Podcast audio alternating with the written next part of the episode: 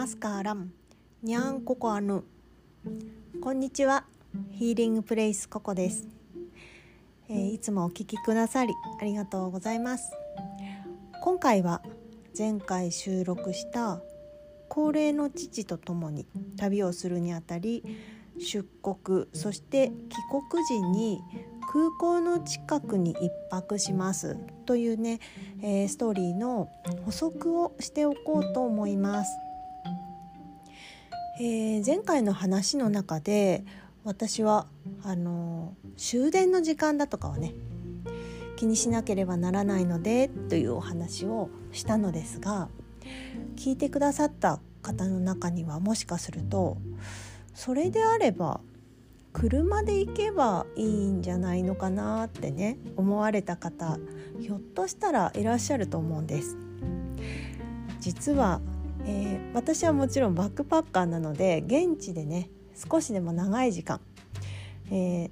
その雰囲気現地の人たちと関わったり旅をしたいって思うので普段は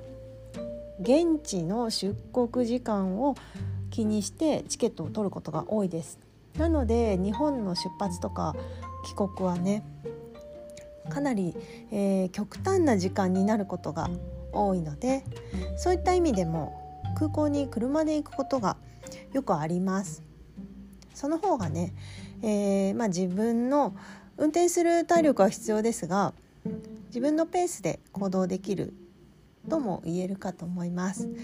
これは人それぞれ好き好きですけれども今回もねじゃあ同じようにすればもっと楽だったのではないかっていう意見がね上がってきそうなものなので補足をしておきます。えー、今回はですね実はあの出国の時に利用する空港と帰国の時に利用する空港が別なんですね。なので車で移動っていうね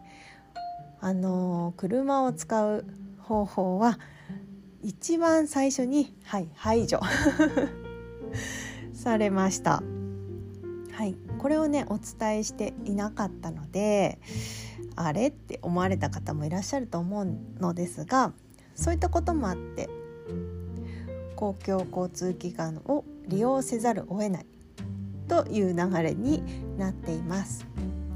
まあ、それが不便だと感じる方もいらっしゃるかもしれませんが私からするとね行きと帰りで違うあの空港を利用できるっていうのはねそれはそれで旅の楽しみの一つになるんじゃないかなと思っています。はい、うちの父も好奇心が旺盛なので行きと帰りで空港が違うことに関しては、えー、何も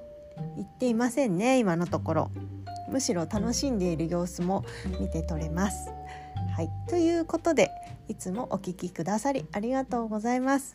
また次回の配信でお会いしましょう。そして、えー、最後まで聞いてくださった方いつもコメントくださっている方、えー、以外にももしこんなことはどうなっているのかなとかね気になるようなことがあればお気軽にコメントやレターメッセージいただけると大変嬉しいです。それでは失礼します。